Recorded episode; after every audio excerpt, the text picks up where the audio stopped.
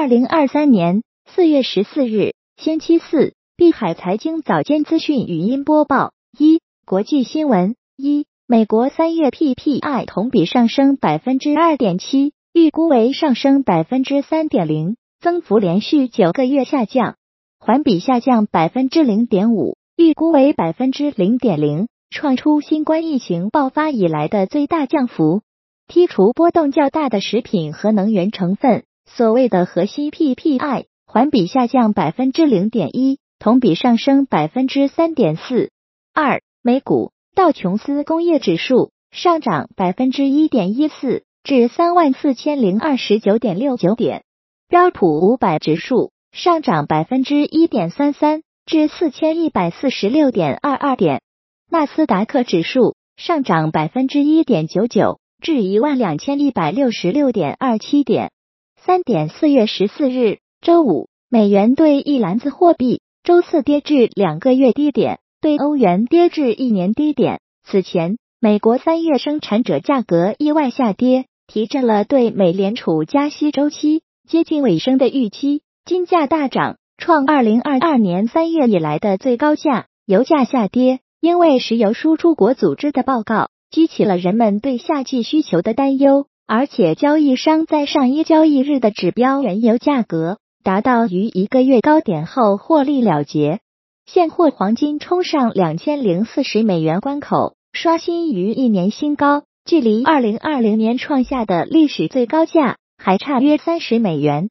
四，美国众议院议长麦卡锡准备在下周公布一项计划，将美国的债务上限暂停一年。以换取拜登政府在支出方面做出让步。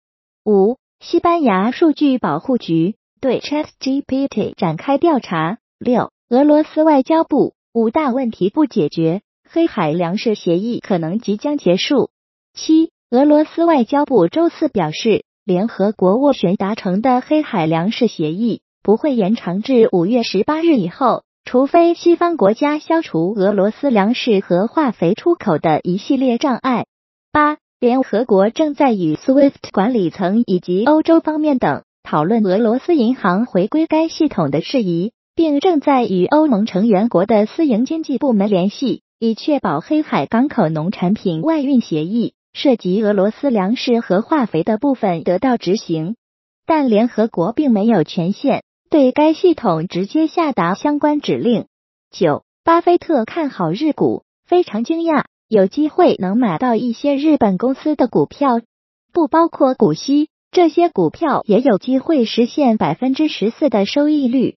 十，世界银行将出资两亿美元，帮助修复乌克兰的能源和供热基础设施，资助将用于对乌克兰的变压器、移动供热锅炉和其他关键设备。进行紧急维修。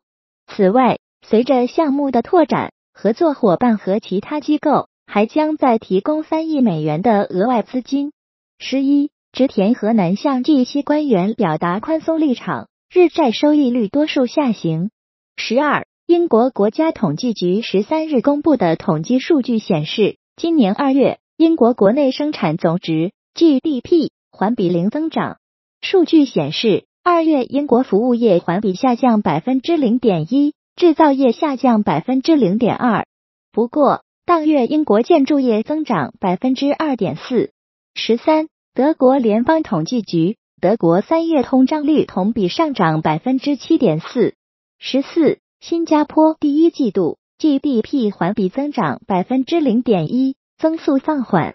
十五，苹果官宣重磅环保举措，二零二五年起。全面采用再生钴和再生稀土。十六点二月份，因爆料北溪二号管道爆炸的幕后黑手是美国而震惊世界的著名记者普利策奖得主赫什，又放新瓜。乌克兰总统泽连斯基和其政府官员利用职位之便，一直在贪污美国资助给乌克兰购买柴油燃料的援助。更令人感到意外的是，乌克兰购买的还是其敌人。俄罗斯的石油。二、中国相关新闻：一、央行行长易纲，中国经济正在企稳回升，房地产市场出现积极变化。二、国际评级机构之一的惠誉四月十二日发布报告称，中国房地产市场显现企稳迹象。三、海关总署三月外贸进出口总值三点七一万亿，同比增长百分之十五点五，其中出口二点一六万亿元，同比增长百分之二十三点四，进口一点五五万亿元，同比增长百分之六点一。四、德国公司扩大对华投资。五。中新经纬梳理发现，三十一省份三月 CPI 除吉林外，同比均为上涨，涨幅高于或低于全国水平的省份均为十三个，上月分别为十三个和十五个。从涨幅来看，除四川外的三十省份涨幅均低于上月，上月三十一省份涨幅均收窄。六，电池及碳酸锂现货均价跌破二十万元每吨大关。引发业内外一片惊叹，一些贸易商开出的价格甚至低至十六万元每吨。七，东部战区演练第二天持续保持围岛进逼态势。台媒数，解放军出动七十架次军机，十一艘次军舰。三，加密资讯一，马斯克有意将推特打造成一款类似于微信的超级 APP。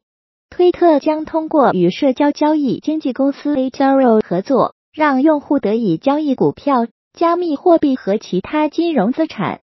二，链上数据发现，有一名比特币巨鲸在近一个月内分批将两万七千颗比特币转入 Bitfinex 钱包，获利三点九亿美元。